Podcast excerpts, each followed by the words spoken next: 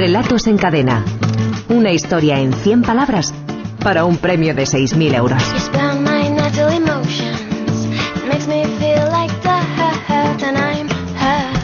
Javier Sagarna, director de la Escuela de Escritores. Buenas tardes, compañero. buenas tardes. ¿Cómo va eso? Oye, es de las frases que recuerdo que tenían más, más intríngulis. ¿eh? Este, no, claro que no queremos.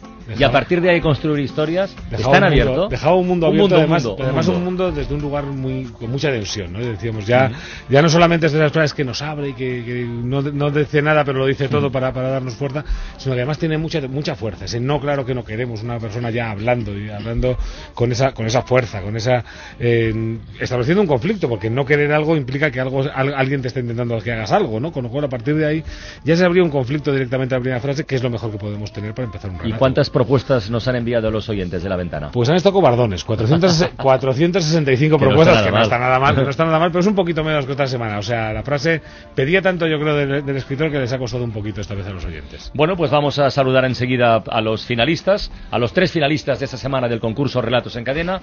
El primero es Íñigo, Íñigo Ortiz, tiene 41 años, es de Vitoria, es informático, pero ahora trabaja como operario de producción. Su afición por la lectura dice que viene de leer cómics. Esto nos ha pasado a muchos, Javier, lo hemos Sí. comentado en más de una ocasión. Aunque ahora se está leyendo algo muy diferente que es Vida de Pi, ¿eh? del autor Jan Martel. Prefiere leerse el libro, dice, después ir al cine a ver la, Sí, la película. mucha gente que lo- Además, sí, es verdad. Además, Íñigo asegura que le gusta la, eh, la música movida, sobre todo el rock. Eh, Practica con frecuencia la, la natación, monta en bicicleta y le gusta salir con los amigos a tomar algo. Bueno, eso también lo compartimos. También. Íñigo Ortiz, buenas tardes, Arracha León. Ah, bueno, buenas tardes, Arracha ¿Qué tal, León. Íñigo? ¿Cómo estás, amigo? Muy bien, muy bien. ¿Nervioso? ¿Estás nervioso? Sí, un poquitín, sí. ¿Es el primer eh, concurso en el, que, en el que te mueves, en el que participas y esas cosas o, o no? No, eh, bueno, eh, en la anterior temporada eh, quedé finalista semanal un par de veces, pero no tuve suerte. No tuviste suerte. No, No. está mal ya O sea, para, para ti, semana, para ti lo de relatos en cadena no es nuevo ni muchísimo menos, ¿no? No, no, no, no. Siempre que puedo, pues eh, se me ocurre escribir algún relato, pues eh, participo. Oye, ¿qué te, está, ¿qué te está pareciendo Vida de Pi? Que tengo curiosidad. Yo no he visto la peli todavía tampoco, ¿eh? Pero ¿qué tal? Pues muy bien, me, está gustando. O sea, bueno, de momento está todo abierto, acabo de empezarlo. eh, soy de las personas que lee varios libros a la vez. Al, final Sí. me junto en la mesilla con, con dos o tres. Pero bueno, este ha sido un poco por urgencia, antes de que saliera la película, bueno, y, y verlo y leerlo antes, de- antes de ver la película. Pero bueno, también estoy leyendo Hyperion de Dan Simmons y algún otro por ahí tengo, de Tomás Pinchón también, bueno, pero ese es durillo Para y mayores, para me lo tomo con calma. Muy bien, Íñigo. Oye, que tengas muchísima suerte, ¿eh? Muchas gracias. Saludamos también a Marta. Marta tiene 37 años, es de Vigo, es bióloga, aunque ahora está de baja por, por maternidad. Y ojo que tiene eh, Marta muchos logros literarios. Destacamos, por destacar alguno, tiene publicado un cuento que quedó finalista en la vigésima edición del Premio de Narración Breve de la UNED en el año 2009. Sin duda uno de los premios más se, prestigiosos. se está leyendo Grandes Esperanzas de, de Dickens. Y entre sus aficiones destaca, nos dice, dibujar retratos a lápiz. También le gusta ir al cine. Pero dice que no, que no va todo lo que, lo que le gustaría, normal, porque tiene dos niñas pequeñas que no le dejan. ¿Dos niñas pequeñas de cuándo será? Marta, buenas tardes, buenas tardes. Hola, buenas. Hola Marta, ¿qué tal? ¿Qué edad, qué edad tienen tus niñas, por cierto? Pues la mayor tiene tres años, va a cumplir tres años, y la pequeñita dos meses. Dos meses, recién llegada. No, po- poquito tiempo tendrás para ir al cine, seguro, segurísimo. ¿Cuál es la última Sí, película que has visto? Uf, pues no recuerdo, la verdad. Creo que fue en verano, así, no, Bueno, así, no me acuerdo. no la recuerdas. ¿Estás Pero nerviosa tengo para hoy? de ver Navidad. Sí, sí, la verdad que un poquito. Bueno, pues mucha suerte también a Marta Currás, que es nuestra Gracias. segunda finalista de esta semana. Y saludamos también a Paloma Hidalgo, 47 48 años, es de Madrid. Ha sido finalista semanal hasta, hasta en cuatro ocasiones. Estudió químicas, pero ahora nos dice que dedica todo su esfuerzo a escribir su primera novela, a la que se animó a embarcarse después de hacer un curso en la Escuela de Escritores. Y ahora se está leyendo Cuando éramos honrados mercenarios de, de Arturo Pérez Reverte. Eh, Paloma, buenas tardes. Hola, buenas tardes. ¿Qué tal, Paloma? ¿Cómo va eso? Encantadísima de estar otra vez aquí. ¿Cómo bien. va, la- ¿Cómo va la novela? Bueno, Bueno. poco avanzado desde la última vez que hablamos, pero bueno, a lo mejor 80 o 90 palabras sí. 80 o 90 palabras. Eso, eso, es muy, eso es muy poquito ritmo, muy poquito Es ritmo broma, para una broma, novela. Es, es broma, es broma. No, no, ahí sigo, sigo con ello. Sí, ¿estás ilusionada? Sí, ¿le ves, le ves, le ves camino, le ves Sí. futuro? Sí, sí, estoy muy contenta con ello porque veo que soy capaz de hacer lo que es eh, la, la, primera de las exigencias que me impuse. Entonces, Oye, Paloma, cuando termines con esta recopilación de artículos de Pérez Reverte, si te apetece, métete con su última novela, con El tango de la Guardia Vieja. Sí, sí, está, la, está lista de espera. Pues está, está, muy, está muy, muy bien, es muy, es muy recomendable. Bueno, enseguida damos lectura a los relatos finalistas de esta semana de nuestro concurso. Antes saludamos a nuestro jurado invitado, que es lo que hacemos todas las semanas. Hoy nos vamos un poquito lejos, hoy nos vamos a Colombia.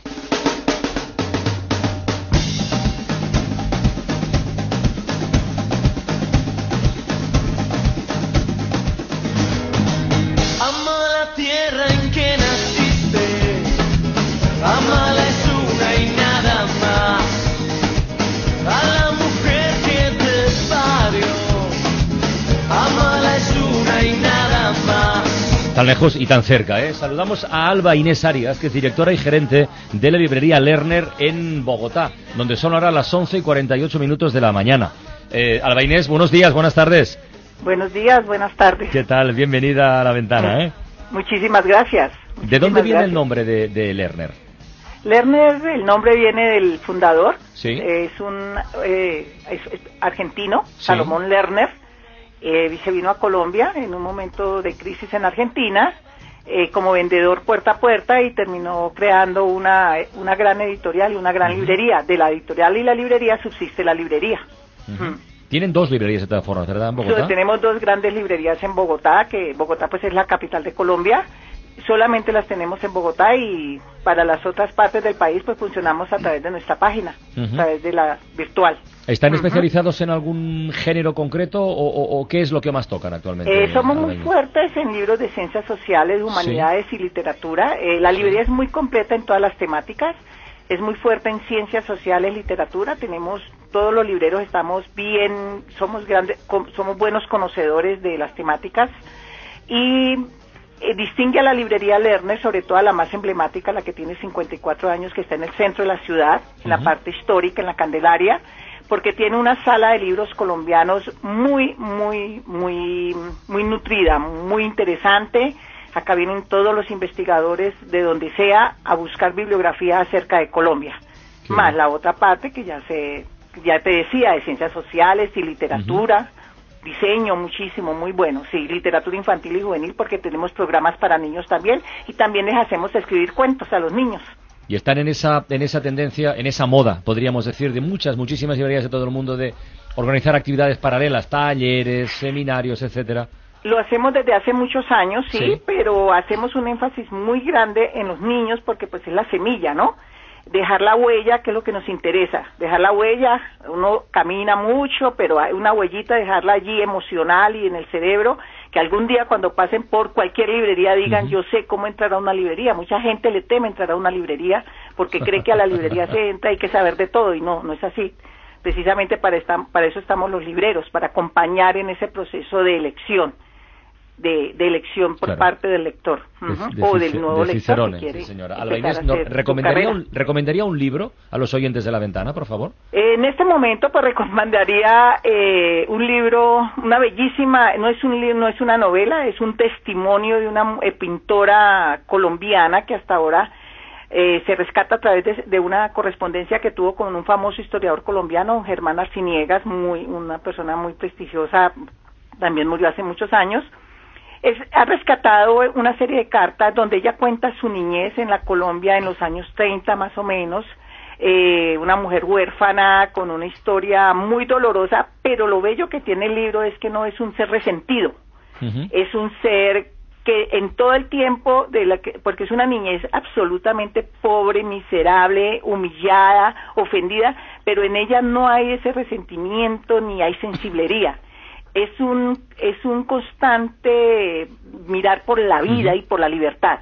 Tanta la libertad que en la última se, se, se, se vuela de un convento, eh, donde, donde recibían a las niñas pobres, pero siempre les estaban diciendo, es que tú no eres, tú no sabes quién es tu madre ni quién es tu padre, todos estamos regalando la comida, humillante todo el tiempo, pero ella no, lo, no la resintió y esa mujer pues a partir de ahí estamos esperando a ver mm. si recogen otras cartas que se tienen para conocer más de esa vida de esa mujer. ¿Y cómo se Memoria por correspondencia de Marre. Es una editorial además independiente colombiana, se llama Laguna Libros, son cuatro jóvenes muy muy dinámico.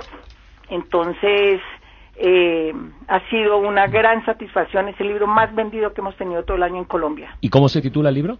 Se llama Memoria por correspondencia. Memoria por correspondencia. Memoria por correspondencia, porque son cartas que le envía Germán Arciniega. Muy bien. Y la autora es Emma Reyes de Laguna Libros. Muy bien, pues Alba Inés Arias se queda con nosotros para participar como jurado en nuestro concurso de relatos en cadena, pero antes otra recomendación literaria. María José Gil, buenas tardes, bienvenida. Hola, buenas tardes, ¿qué tal? Os traigo dos libros porque esta Navidad tiene premio, el Premio Planeta.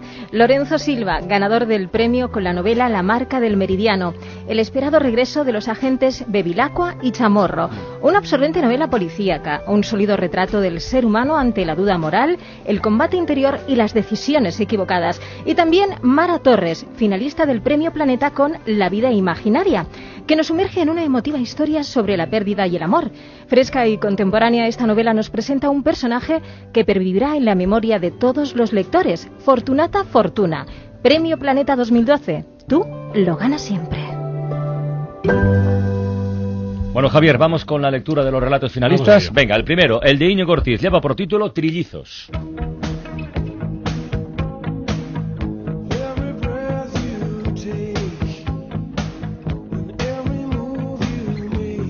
No, claro que no queremos pensarlo demasiado ni tampoco llevarle la contraria a nadie. Pero si papá ha dicho que nunca va a volver y mamá que está en el cielo, ¿qué hace ahí fuera Lucas arañando la ventana?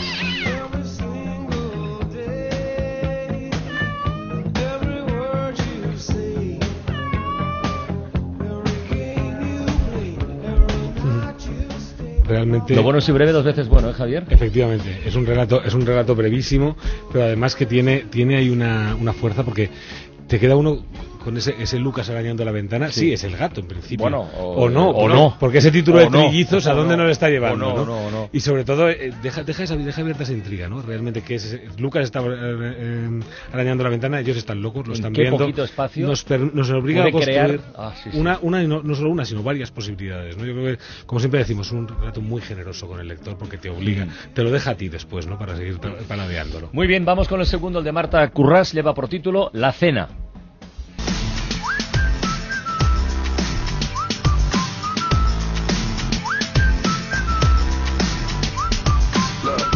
No, claro que no queremos que se vaya joven. Con gusto le compraremos esa enciclopedia, pero antes debe aceptar nuestra invitación.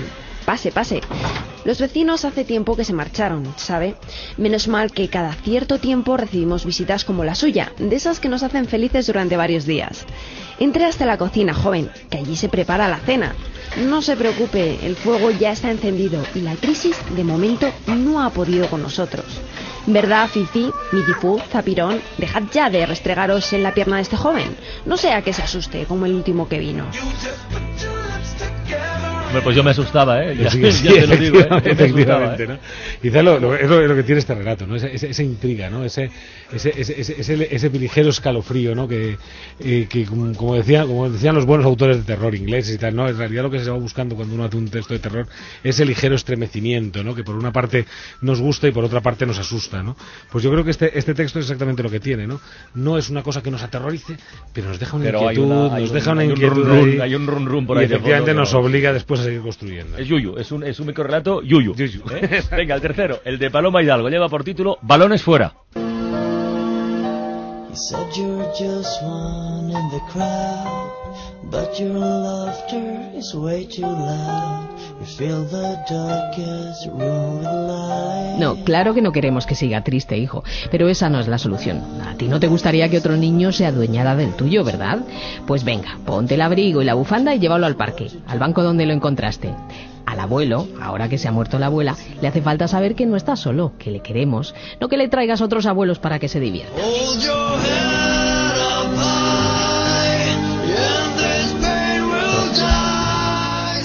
Su mejor intención. Con su mejor intención, el crío, Con su mejor allí, voluntad.